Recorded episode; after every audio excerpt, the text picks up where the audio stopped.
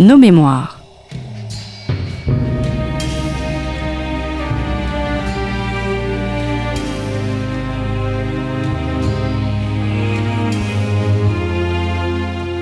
On retrouve Marie-Gwen Carichon. Bonjour à tous, bienvenue sur votre chaîne de podcast préférée. Vous êtes bien sur Storia Voce pour une émission de la rubrique Nos mémoires. Tout le monde connaît le roi Arthur et les histoires, les légendes qui l'entourent. Tristan et Iseult, Merlin l'Enchanteur, la quête du Graal, mais qui sait vraiment d'où viennent ces légendes? Qui sont les différents auteurs de cet imaginaire, de ce monde merveilleux? Est-ce qu'ils se sont inspirés de personnages historiques qui ont vraiment existé? Est-ce que le roi Arthur a existé? Est-ce qu'on peut déceler à la lecture de ces histoires des indices ou des éléments qui témoignent du contexte religieux et politique pendant lesquels elles ont été rédigées? Les romans arthuriens, reflets, modèles d'une société. Bonjour Martin Aurel. Bonjour Marie-Gwen. Merci d'être avec nous aujourd'hui. Vous êtes historien médiéviste, spécialiste notamment de l'histoire de l'Occident euh, entre le 10e et le 13e siècle. Mais vous m'avez dit tout à l'heure que vous préfériez, vous aviez quand même euh, une préférence pour le XIIe siècle et vous êtes surtout avec Michel Pastoureau, l'auteur d'une édition augmentée et annotée des écrits arthuriens aux éditions Quarto euh, Gallimard, donc le titre Les Chevaliers de la Table Ronde. Et euh, dans ce volume, plusieurs récits, plusieurs écrits que vous analysez, que vous commentez sur euh, cette légende arthurienne.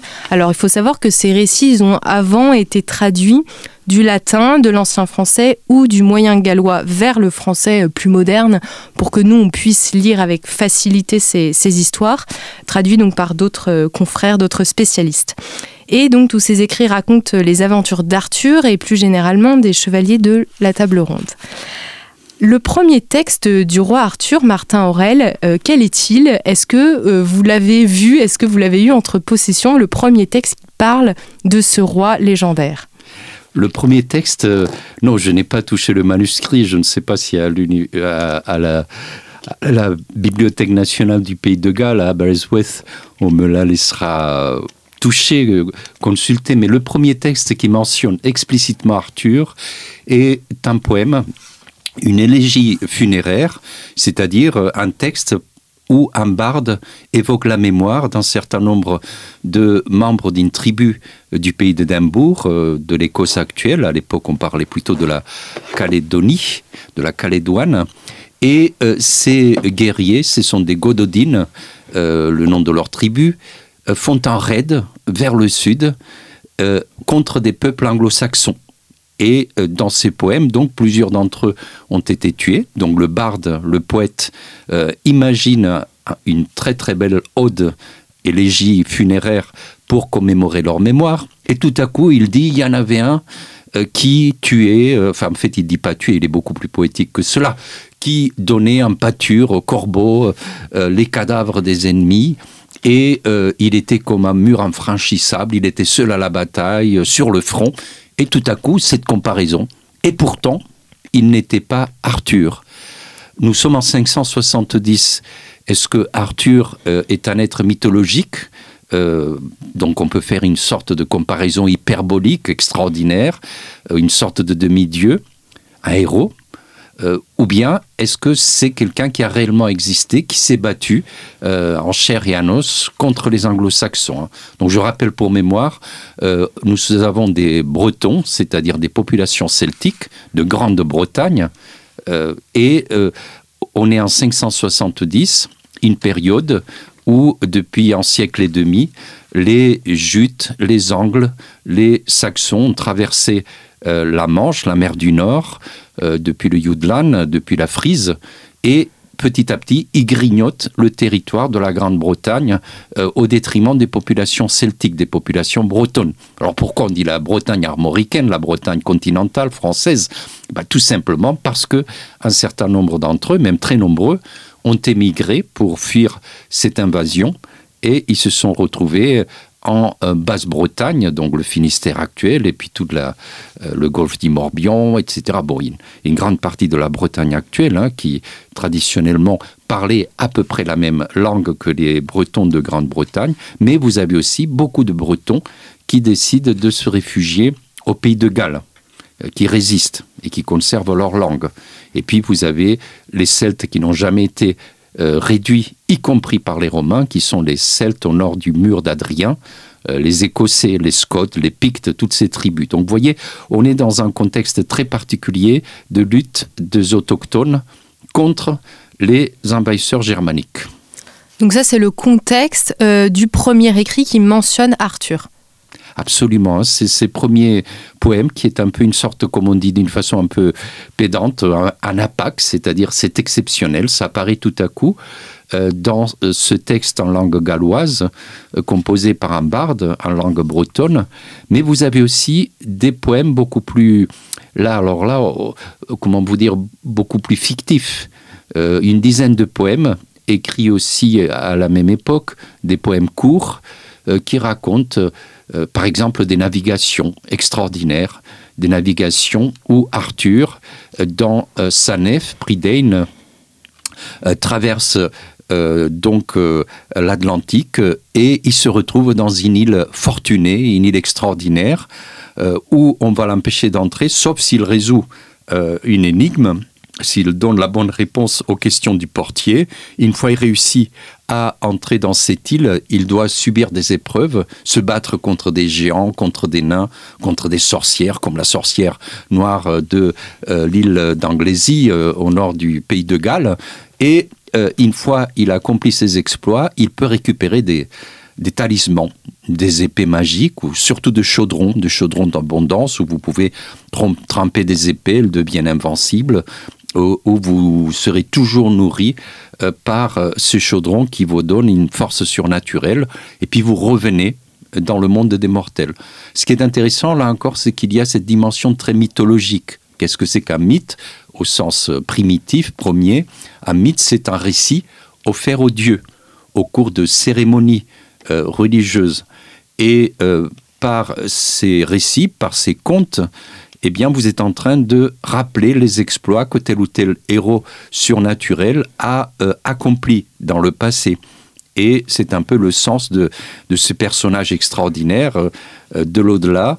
Bon, c'est pourquoi personnellement, même si c'est très controversé, hein, je ne crois pas beaucoup à, à l'existence d'un Arthur historique vous allez me dire, oui, mais Roland non plus, si on n'avait pas eu une petite phrase dans les annales royales qui disait qu'il était cousin de Charlemagne, qu'il avait été marquis de, de la petite Bretagne armoricaine, cette fois-ci, bah, on aurait toujours cru que c'était un personnage euh, qui n'a jamais existé, alors qu'on sait euh, qu'il a une, une réalité historique. Donc, mais bon, pour Arthur, malheureusement, nous n'avons pas ce texte fondateur qui contemporain du, du VIe siècle. On a un texte d'un évangélisateur de la Bretagne armoricaine qui s'appelle Gilda, Gilda de Ruisse, hein, le fondateur euh, du monastère de Ruisse, de, la Trinité, euh, sur mer. Eh bien, c'est moine breton qui a, écrit un ouvrage qui s'appelle la, la décadence et la destruction de la Bretagne. Et il dit, et il est contemporain des événements, qu'il y avait Ambroise Aurélien, Ambrosius Aurelianus. Donc vous voyez, ce n'est pas Arthur, mais c'est un personnage qui est profondément romain, euh, qui euh, a remporté la bataille du Mont Badon, Mont Baydon, et il nous dit aussi qu'il a été battu à Camlan. Ce qui est intéressant, c'est que cet Ambroise Aurélien, euh, qui est un, donc un lui-même dit qu'il appartenait à la, à la catégorie décuriale ou sénatoriale, puisque il, était habillé de pourpre, hein, qui, qui, est l'écarlate, qui, qui, est la, la couleur de, des élites dirigeantes romaines, donc profondément romanisé. Donc il nous dit que c'est ces personnages qui a remporté ces batailles. Pourquoi à un moment il y a un transfert de ces personnages à Arthur? Là encore, c'est un des grands mystères sur lequel on peut débattre pendant des heures. Le titre de votre livre, c'est Les Chevaliers de la Table Ronde, roman arthurien. Donc, ils n'ont pas, euh, en tout cas, vous vous, exprimez bien le fait qu'ils n'ont pas prétention euh, à être euh, un, voilà, un récit d'histoire. Est-ce que dans ce livre, vous proposez tous les romans arthuriens qui ont été écrits sur le sujet? Non, ça aurait été impossible. C'est ouf, il faudrait 10 mètres linéaires euh, d'étagères pour euh, mettre tous les romans et éditer euh, à caractère 10 pratiquement. C'est, c'est un puissant fond, c'est une littérature d'une richesse extraordinaire. Et jusqu'à nos jours, vous avez des, grands écrivains comme Michel Rio, par exemple, qui, qui ont repris cette tradition arthurienne et qui la remettent au goût du jour. Au Moyen Âge, on disait que c'était une matière, une matière de Bretagne, comme la matière de Rome, comme la matière de France. La matière de France, on en a un peu parlé, c'est Roland, c'est Charlemagne, c'est la chanson de geste. La matière de Rome, bah, ce sont les grands cycles de la mythologie gréco-romaine, euh, le roman d'Alexandre, euh, bah, les Argonautes, euh, roi. Donc tout cela est remis en langue romane. Hein. C'est pourquoi on parle de roman c'est très important. Pour nous, le roman, c'est le genre littéraire par excellence. C'est lui qui, nous fait passer de meilleurs moments. Bien sûr, on, aime beaucoup le théâtre et la poésie, mais la plupart du temps, nous lisons des romans. Or, le terme roman est inventé au XIIe siècle, alors qu'on transforme en langue romane, c'est-à-dire issue du latin, la langue des Romains, euh, les textes latins et même les textes grecs qui avaient été au préalable traduits euh, en latin comme euh, la geste d'Alexandre le Grand, d'après le pseudo-Calistène. Mais très vite, euh, euh, du côté de Naples, au Mont Cassin, on, a fait des traductions latines, donc les gens savaient que ces textes existaient, mais il n'y avait que les prêtres, pratiquement les clercs, qui savaient le latin. Et pour les rendre accessibles à tout le monde, on les a transférés de la langue euh, donc euh, savante, la langue de la liturgie aussi, du christianisme en Occident, à la langue euh, parlée, la langue vernaculaire. J'aime pas trop vulgaire parce que c'est très péjoratif. Et, et donc c'est ça le roman. Alors les romans arthuriens, parce que autour du roi Arthur, il y a donc cette matière de Bretagne qui a été retravaillée, réécrite, réutilisée il y a le grand chrétien de Troyes, le plus grand romancier français du Moyen Âge, euh, qui, euh, autour de 1170, il, il dit j'ai une matière, en l'occurrence la matière qui m'a été imposée par un peu ma mécène, Marie, la fille de Louis VII et, d'Aliénor d'Aquitaine, devenue comtesse de Champagne. Il travaille à Troyes. Marie m'a demandé de, raconter l'histoire d'Arthur, pardon, de, de Lancelot et de la femme d'Arthur, Guenièvre. Et cette matière, moi, je veux lui donner une conjointure, comme il dit, c'est-à-dire euh, un style, euh, des mots particuliers, euh, une intrigue, un genre littéraire. Donc, c'est tout cela que fait le. La, mais ces gens, l'auteur. Mais ces gens ont, le sens d'être des auteurs au, sens médiéval du terme. Hein. Auteur, ça vient d'augmenter, augérer l'autorité, vous voyez parce qu'ils ont conscience qu'ils réutilisent des récits plus anciens, qu'ils les remettent au goût du jour euh, en syntonie avec le goût de, de leurs contemporains. Et ils les transforment évidemment beaucoup. Hein. On, est, par exemple, l'histoire euh, la plus mythologique qu'il soit, la plus euh, nodale de, du paganisme celtique, est celle de l'éternel retour. C'est le cycle. Nous vivons dans des climats où nous avons besoin après euh, l'hiver, de la reverdie, du retour en force du printemps. Et euh, depuis toujours, euh, les Indo-Européens, ou les premiers à avoir peuplé l'Europe, insistent sur le rapt, le ravissement d'une femme, en l'occurrence Gwen, la blanche, Gwenifère, la fée blanche, donc Guenièvre, et cette femme donc qui est séquestrée un esprit mauvais, un esprit hivernal, tout comme la végétation disparaît euh, et la terre devient inféconde pendant des mois euh, en Occident à cause de l'hiver, eh bien, il faut que son mari euh, aille la récupérer aille l'élargir, la, la libérer de, de, cette puissance maléfique, puisqu'elle est sous terre en attendant que, à nouveau, euh, il y ait la floraison, il y ait la reverdie de, la nature au printemps. Vous voyez, donc c'est ce mythe que, vous trouvez bien sûr dans le monde euh, gréco-latin. Bah, Arthur, euh, c'est la même chose. Il doit récupérer Guenièvre des mains de Melvas qu'il a prise.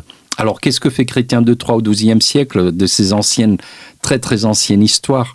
Bah, Lui, il va vous dire, bah, Lancelot devient un personnage positif, même si chrétien, il dit bon, je, suis prêtre, euh, euh, l'adultère c'est pas bien, mais bon, c'est Marie de euh, Champagne, ma patronesse, qui m'a dit d'écrire cette histoire. Et d'ailleurs, il l'a jamais fini.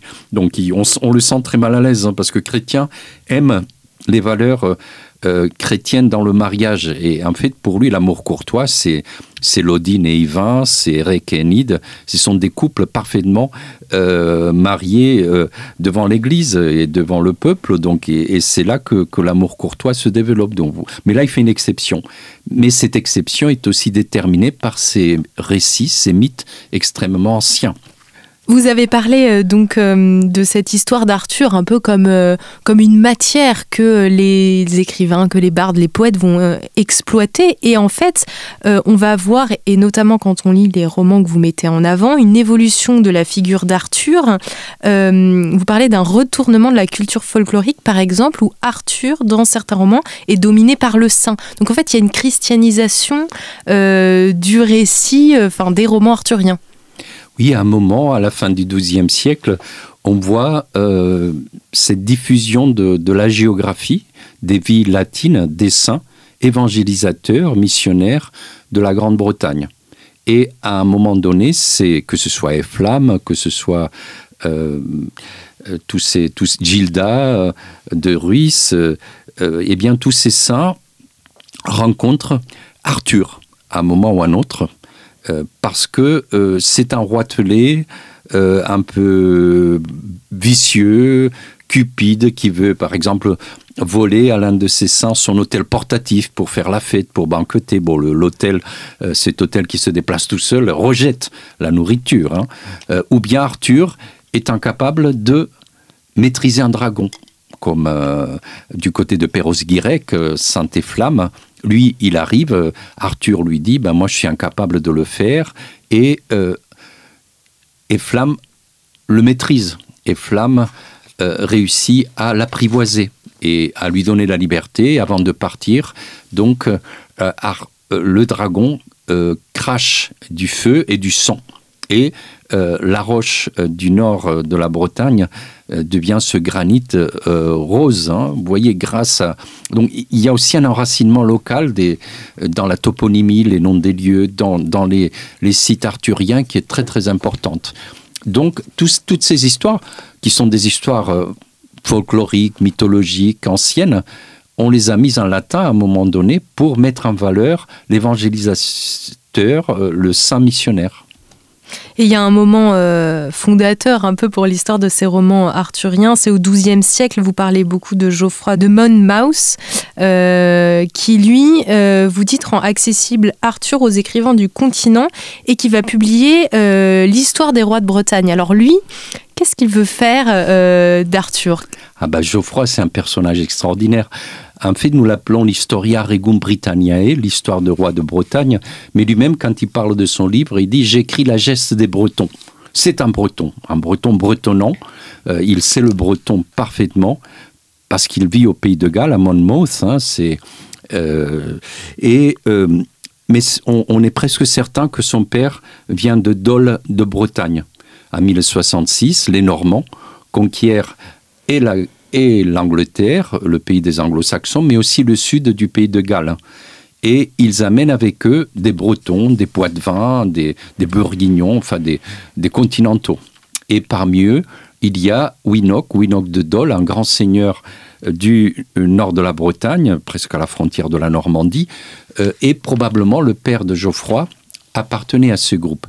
Autrement dit, c'est quelqu'un, de par sa famille, armoricaine qui parle déjà le breton, qui est familiarisé avec la langue bretonne. Et quand il arrive au pays de Galles, il voit qu'il y a des gens qui parlent pratiquement la même langue que lui euh, et dont il comprend parfaitement les histoires. Et en même temps, il évolue parce qu'il est à Oxford pour ses études.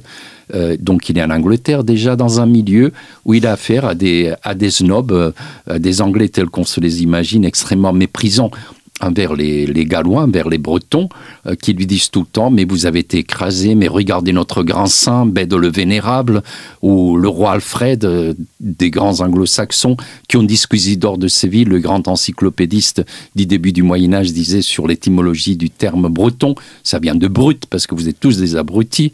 Même Chrétien de Troyes, qui est un grand personnage, quand il parle des Gallois, des Bretons, il dit euh, gallois et par nature. Il parle de Perceval, bien sûr, Perceval un peu, un peu niais, comme on dit à l'époque, un ancien français, un peu, un peu bébête, euh, naïf.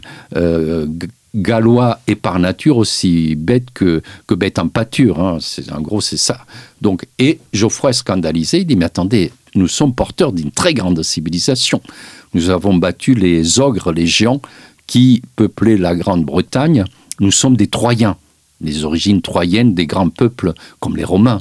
Et nous avons préféré la liberté plutôt que de succomber à l'esclavage, certes très, très douillé et très confortable, des Achaéens et nous sommes allés jusqu'au bout du monde, jusqu'à la, euh, jusqu'à la Bretagne que nous avons colonisée. Donc nous sommes porteurs d'une très très grande civilisation et Arthur a été notre plus grand roi qui a fait l'expansion des Bretons partout en Occident.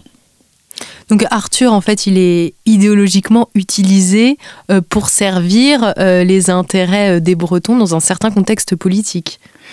Tout à fait. C'est le cas de Geoffroy de Monmouth. C'est tout à fait juste. Euh, il est en train, en plus, chronologiquement, c'est très intéressant parce qu'il est créé en 1136-1137 et c'est un moment où les pauvres euh, Normands, les Anglo-Normands, les Anglais et les Normands, bah, ils basculent dans une guerre civile terrible parce qu'il y a deux successeurs euh, du roi Henri Ier qui meurt en 1135. D'un côté, vous avez l'impératrice Mathilde, qui est la fille, qui est l'héritière, mais c'est une femme, donc les hommes n'aiment pas trop ça. Euh, et puis d'autre part, vous avez son cousin germain, Étienne de Blois, qui se battent pour le trône de euh, Henri Ier. Et euh, un des appuis de l'impératrice Mathilde est son demi-frère, un fils illégitime d'Henri Ier, roi d'Angleterre, qui s'appelle Robert de Gloucester. Et Robert de Gloucester a des domaines au pays de Galles, au sud. Et il passe une alliance avec les Gallois pour se battre contre euh, Étienne de Blois.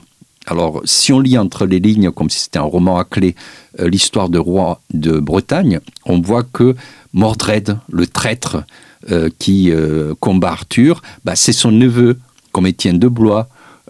et il y a une femme aussi qui, a trahi, tout comme un des, des, Gallois a été trahi à l'époque contre les Anglo-Saxons par une femme, par son épouse. Donc il y a des petits messages mais ce qui est intéressant, c'est que Robert de Gloucester, qui mène les troupes de l'impératrice Mathilde, D'ailleurs, les femmes sont toujours très bien considérées, hein, à part Guenièvre, dans le roman de Geoffroy de, le roman l'histoire de Geoffroy de Monmouth.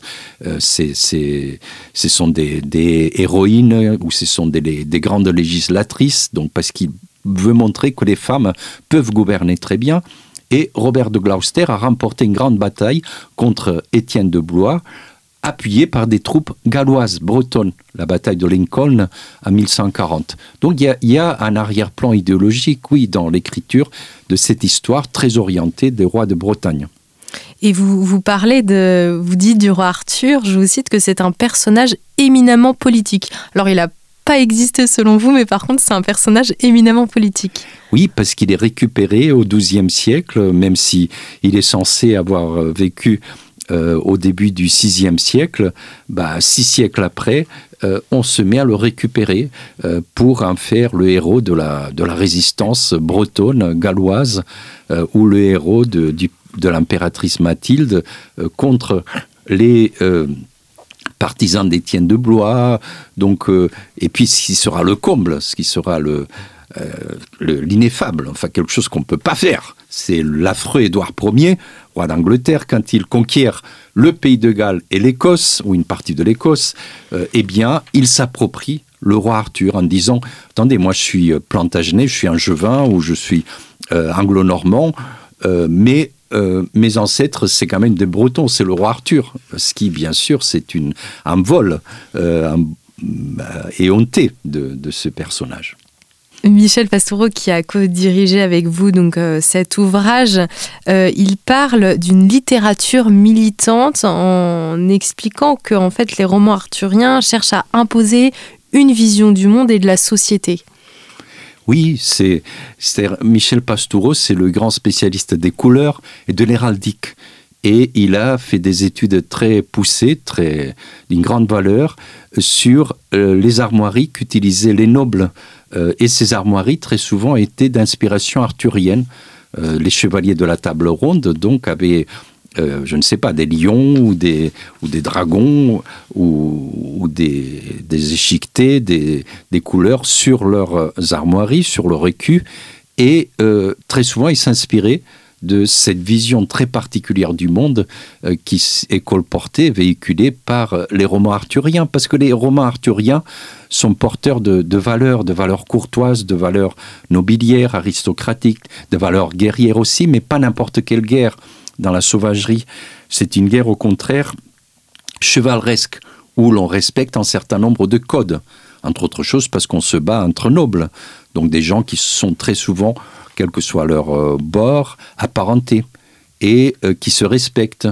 Euh, il suffit de demander merci si vous êtes battu, et bien sûr on épargne d'autant plus votre vie qu'on peut vous rançonner. C'est beaucoup plus intéressant. Et en plus, on ne fait pas couler le même sang, qui est, parce que peut-être que celui que vous venez de battre au combat, désarçonné grâce à la cavalerie que vous maîtrisez mieux que lui ou, où vous êtes plus fort, bah, en équitation, eh bien, cette personne-là a épousé votre sœur ou, il descend de, votre grand-mère, tout comme vous, c'est votre cousin germain.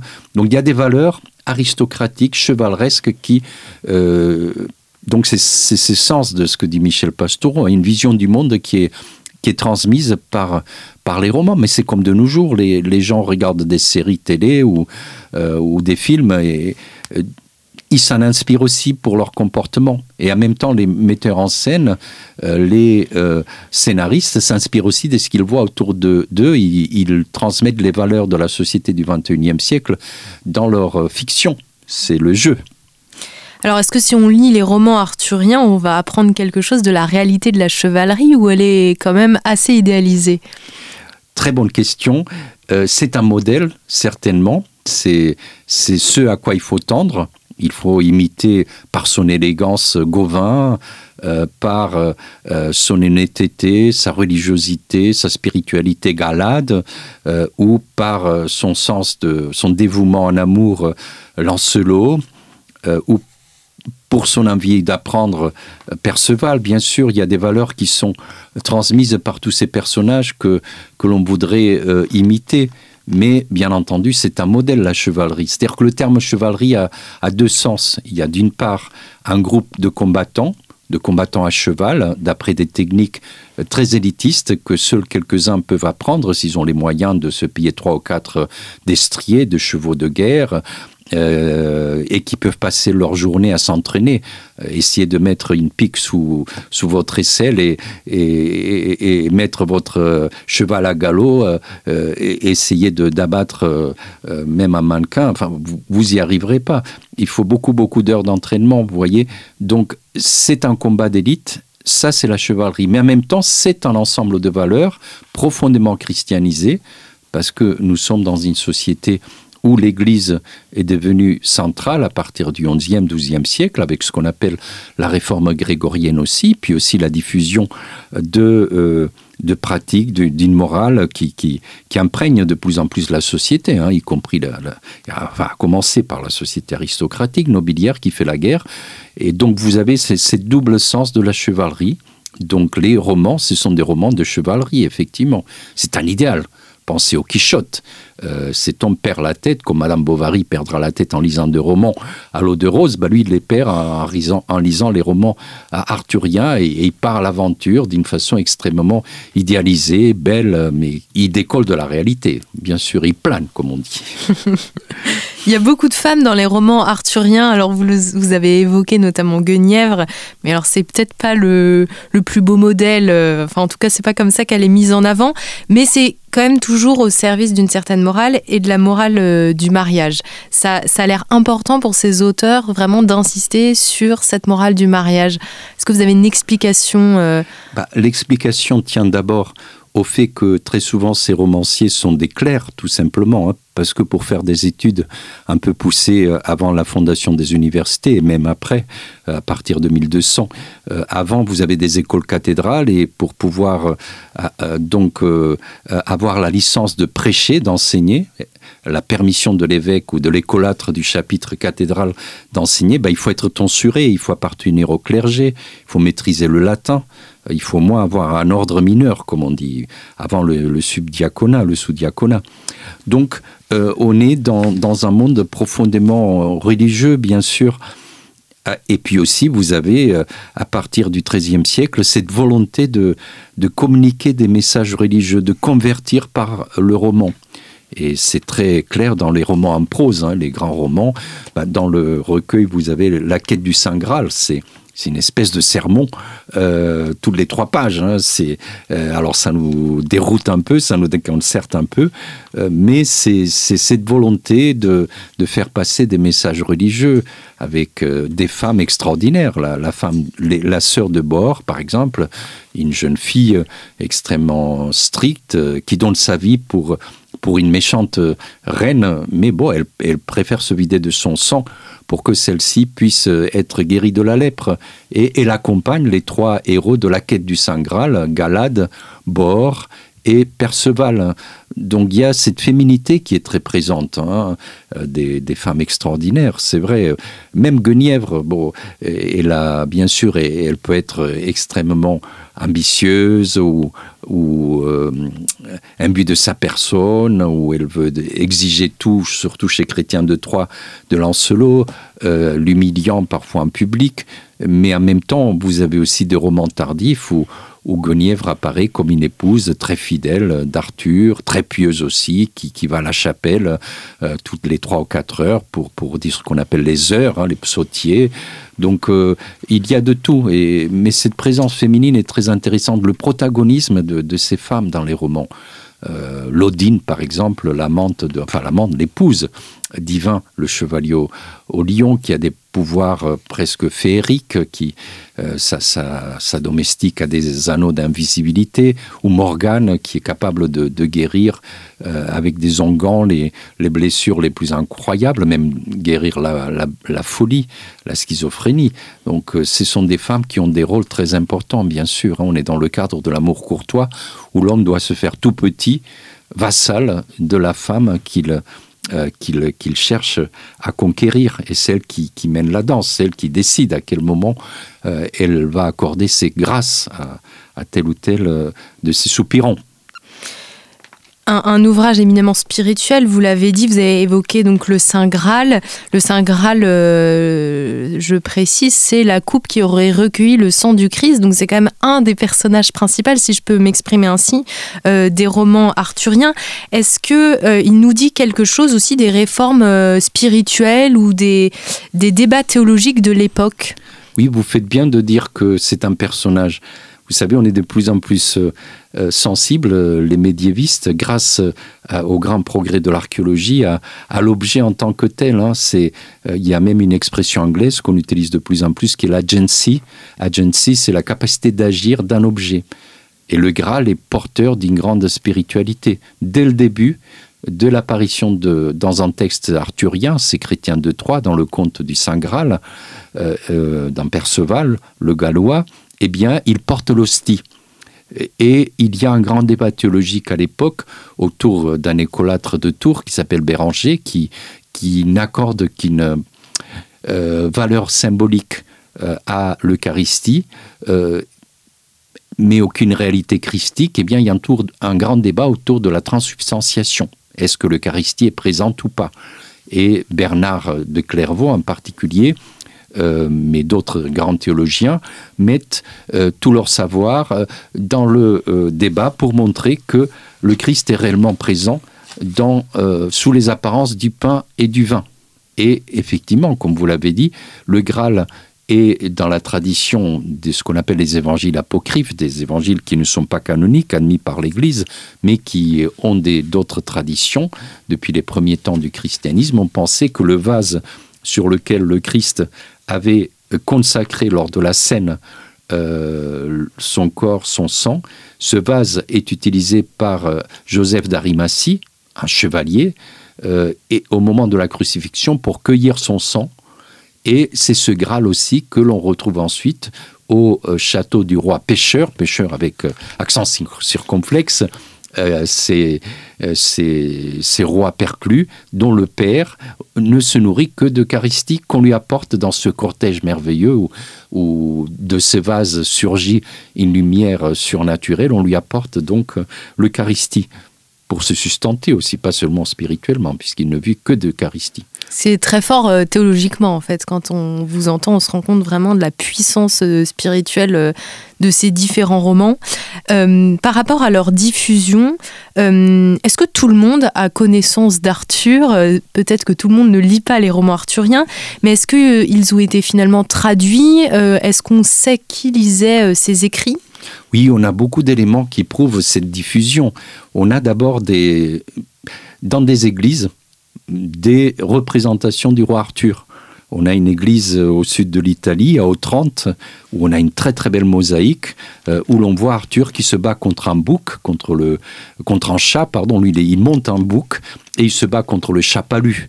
Euh, bon, c'est difficile à interpréter. On a aussi la, scène de la libération de Guenièvre par Arthur euh, dans euh, une église donc du, du nord de l'Italie, à Modène. Donc les gens connaissaient. Euh, il y a des sermons aussi où il y a des, allusions au roi Arthur. Alred de Rivaux, un cistercien du XIIe siècle, qui se plaint que les novices euh, s'endorment quand ils prêchent sur euh, la passion du Christ, mais qui se mettent à pleurer quand ils il se met à prêcher ou il utilise l'exemple le, d'Arthur pour, captiver leur attention. Donc il y a une diffusion qui est très très vaste, hein, pas seulement dans la noblesse, mais euh, Arthur est populaire euh, parce que euh, les jongleurs bah, étaient capables de, captiver leur public par, par ses récits, par ses contes extrêmement suggestifs pour le public. Donc il y a même un texte qui dit qu'ils étaient écoutés jusqu'en Terre Sainte, et on sait que la première fois où des chevaliers dans un tournoi se sont déguisés en chevaliers de la table ronde, c'était euh, sur l'île de Chypre. Donc on est très très loin de la Grande-Bretagne, avec des chevaliers latins qui, qui sont imbus de, imprégnés de cette littérature. En quelle langue étaient écrits euh, ces romans arthuriens? Bah, La langue par excellence, bien sûr, c'est le français, mais l'allemand aussi est utilisé. Euh, ou bien le castillan, le catalan, hein, toutes les langues romanes, l'italien, mais euh, le français, c'est un peu la langue de la cour, la langue de la culture. Une fois on commence euh, pour les affaires profanes, bien sûr, le latin reste majoritaire pour, pour toutes les sciences ou pour les questions religieuses. Il y a le français, mais il y a des histoires incroyables. Quand Richard Coeur de Lion a été fait prisonnier par le duc d'Autriche Léopold puis livré à l'empereur romain germanique Henri VI, euh, eh bien pour le euh, sortir de, euh, de des geôles impériales, bah, sa mère Aliénor d'Aquitaine a ramassé une rançon extraordinaire de 10 000 marques d'argent, mais il lui fallait aussi des otages pour remplacer Richard en attendant que l'ensemble de la somme soit versée à l'empereur. Et parmi eux, il y avait un noble de euh, basse Normandie, du Cotentin, qui s'appelait euh, Morville. Et euh, Hugues de Morville a avec lui un roman du Lancelot. Et il y a un prêtre allemand qui s'appelle Ulrich de von Sachistorfen, euh, donc du, du, du lac de Constance, euh, qui emprunte son roman et qui le traduit euh, en allemand. C'est le Lancelet. Donc c'est quand même une histoire incroyable. Tout ça, c'est il le raconte dans. Il dit voilà comment j'ai trouvé cette matière. Donc on est, on est au cœur de l'Empire romain germanique, très très loin de, de la Bretagne. Et là encore, on traduit en allemand et même jusqu'au jusqu'au Tyrol. Euh, vous avez aussi des, des peintures sur, sur l'histoire divine dans un petit château perdu dans les Alpes. Enfin, c'est. Donc, euh, ça transite aussi par d'autres langues, bien entendu. Et alors, ce qui est très intéressant, alors c'est Michel Pastoureau qui écrit sur ce sujet, euh, c'est qu'il explique que dès le milieu du XIIIe siècle, des noms et des personnages des romans arthuriens vont prêter leur, euh, vont inspirer en fait les populations qui vont décider d'appeler leurs enfants Perceval, Lancelot, Arthur, parce qu'ils ont aimé les romans arthuriens. Oui, absolument. C'est comme de nos jours, bah, les jeunes vont s'appeler Kevin ou euh, Kira ou que sais-je, des noms des acteurs des euh, films américains ou anglais qu'ils qu voient. Euh, les premiers exemples, c'est le milieu du XIIe siècle et c'est un Poitou. Parce que à la cour de Guillaume IX, le troubadour, duc d'Aquitaine, à Poitiers, on sait qu'il euh, y avait des bardes qui venaient de Bretagne ou du pays de Galles, en particulier Blédry Abcalifort. Et un de mes collègues de l'université de Poitiers, dans les années 1950, avait étudié ce qu'on appelle les cartulaires, c'est-à-dire les recueils des chartes de euh, documents des ventes, d'achats, de donations. Euh, et quand il a vu les gens qui, qui faisaient ces ventes, ces donations, bah, parfois il s'appelait Lancelot, parfois Arthur, Gauvin. Donc euh, on voyait qu'une euh, diffusion d'onomastique euh, sur laquelle effectivement Michel Pastoureau a fait des travaux remarquables. Donc c'est vraiment le best-seller euh, du Moyen Âge. Alors je rappelle quand même que le Moyen Âge c'est mille ans, donc il faut prendre en compte que les personnages évoluent aussi en fonction des gens qui en écrivent l'histoire. Est-ce que euh, ces romans euh, de la table ronde, l'histoire d'Arthur, elle a vraiment fasciné du Moyen Âge à nos jours ou est-ce qu'il y a des moments où elle a été un peu mise de côté dans l'histoire? Oui, très bonne question. Le XVIe siècle, c'est très souvent identifié en tant que contre le Moyen Âge. Voilà. Donc euh, même l'expression Moyen Âge se diffuse comme, comme de temps obscurs, comme des périodes sombres à partir du XVIe siècle. Et on le voit très bien chez les écrivains du XVIe, même quelqu'un qui est profondément médiéval par sa grivoiserie, par ce côté fabliaux, conte à boire ou chanson à boire, qui est Rabelais, bah, il... Euh, euh, il raconte, pour lui déjà, le Graal, c'est devenu la, bouteille, la bouteille euh, à vin qu'il faut que tout ivrogne se doit de rechercher. Et puis il, tourne en ridicule le chevalier de la table ronde. Montaigne, euh, au XVIe siècle, vous dit que c'est un fatras, toutes ces histoires dont enfants s'amusent, ça n'a aucun intérêt. Même Cervantes, au début dit Quichotte, mais c'est plus subtil. Bah, il y a un autodafé où, où le curé du village, le barbier, brûle euh, une grande partie de la bibliothèque arthurienne de, euh, du Quichotte. Mais en même temps, bah, on sent qu'il y a une fascination parce que de temps en temps, ils disent Ah non, ce roman est trop bon, on ne peut pas le mettre au feu. Vous voyez Et c'est l'écrivain qui parle. Donc il y a toujours une certaine fascination. Mais bon, il y a mépris aussi à partir du XVIe siècle. Et puis un autre aspect en Angleterre qui est très fort, puisqu'on parle beaucoup de politique, c'est que les Anglais tout à coup se disent mais nos origines, c'est les peuples germaniques, nous sommes des Germains, nous sommes des anglo-saxons, nous ne sommes pas du tout de Bretons. Et surtout, notre, la dynastie gouvernante, c'est les Hanovres. Donc c'est une dynastie qui vient d'Allemagne. Et les Bretons, pour nous, c'est quoi les, Celtes? C'est une sous-race. C'est les, Irlandais que nous sommes en train de. En plus, c'est des catholiques, donc d'écraser euh, de, l'autre côté du canal Saint-Georges, de la mer de l'Irlande. Donc, vous voyez, ils sont un peu dans cette mentalité. Après, ça change, bah oui, parce qu'il y a 39-45, il y a un discours où Churchill met en avant les gestes du roi Arthur. Euh, et là, on est dans une révolution copernicienne. Ah bon, ben, je pensais que les Bretons, pour vous, c'était des abrutis. Ben, regardez à nouveau, vous les récupérez. Et de nos jours, il y a une fascination pour le monde arthurien en Grande-Bretagne, bien sûr après la guerre, et un mépris euh, pour le monde germanique euh, qui est, beaucoup plus, bien sûr, qui a, changé avec les événements que l'on connaît. Et puis alors, il y a certains personnages que tu pas forcément appréciés au Moyen Âge qui nous fascinent beaucoup plus aujourd'hui. Et je pense bien entendu à Merlin. Merlin l'Enchanteur, euh, beaucoup de critiques et d'analyses de ce personnage, alors que vous dites euh, que le public médiéval euh, était quand même plus réservé. Oui, c'est Michel Pastoureau qui travaille plus sur le 14e, 15e siècle. au contraire, moi je trouve que au 12e, 13e, il y a une certaine fascination pour, pour Merlin. C'est lui qui, qui initie Arthur quand il est jeune, parce que, bon, déjà qu'il est à, l'origine de la conception qu'Arthur puisse être engendré parce qu'il transforme son père physiquement en Gorlois, le, mari d'Igerne, et c'est comme ça qu'il est conçu. Euh, et ensuite, Merlin, surtout, euh, aide euh, Arthur à, arriver à la royauté, même s'il disparaît, c'est vrai. l'épreuve du Perron, pour nous, c'est Walt Disney, ou, bah, l'épreuve où il doit tirer Excalibur du rocher. Bah, dans les, versions médiévales, c'est vrai, Merlin disparaît à partir de ces moments-là. C'est vrai qu'il y a un côté qui n'est pas très catholique, pas très chrétien chez Merlin. Bah, c'est ambigu parce que euh, dans l'histoire aussi de Robert de Boron, euh, vers 1200, eh bien Arthur est euh, pardon, Merlin est engendré par un démon un démon qui, qui féconde sa mère, une brave femme, en profitant de son sommeil. Mais cet enfant le côté obscur de la force est écrasé par la bonté de sa femme et de son directeur spirituel, le père Blaise, donc euh, le curé Blaise. Et petit à petit, donc, il réussit à ce que le côté le plus positif de, le côté angélique du diable prenne le dessus, vous voyez. Donc là encore, il y a, une lecture qui est, positive dans ce tandem euh, qu'il fait avec, euh, avec Blaise.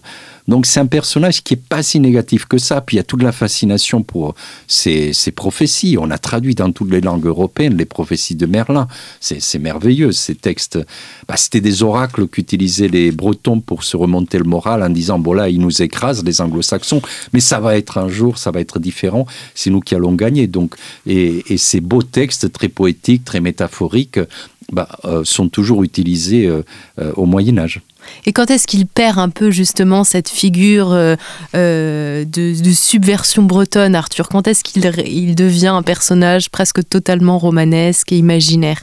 Oui, ça commence déjà avec Chrétien de Troyes à la fin du XIIe siècle puisque dès lors que l'on raconte ces histoires euh, à la cour euh, du roi d'Angleterre, qui est en train de se battre contre les Gallois ou contre les Bretons armoricains, euh, parce qu'il ne faut pas oublier qu'il est comte d'Anjou, duc de Normandie, donc des ennemis aussi des Bretons traditionnels, bah, là, on, commence à raconter des histoires pour s'amuser, et donc cette cette dimension subversive se perd de plus en plus. Il y a une banalisation de d'Arthur. Ce n'est plus le, euh, le paladin de la résistance celtique contre contre les Normands, contre les Germains, mais c'est autre chose. C'est quelqu'un dont on raconte des histoires charmantes euh, au coin du feu, avec des jongleurs euh, qui les récite très bien et c'est de, ça devient en même temps un personnage de la fiction. Donc ça commence à ces moments-là, mais bon, en parallèle, il y a toujours des, des tentatives de récupération politique.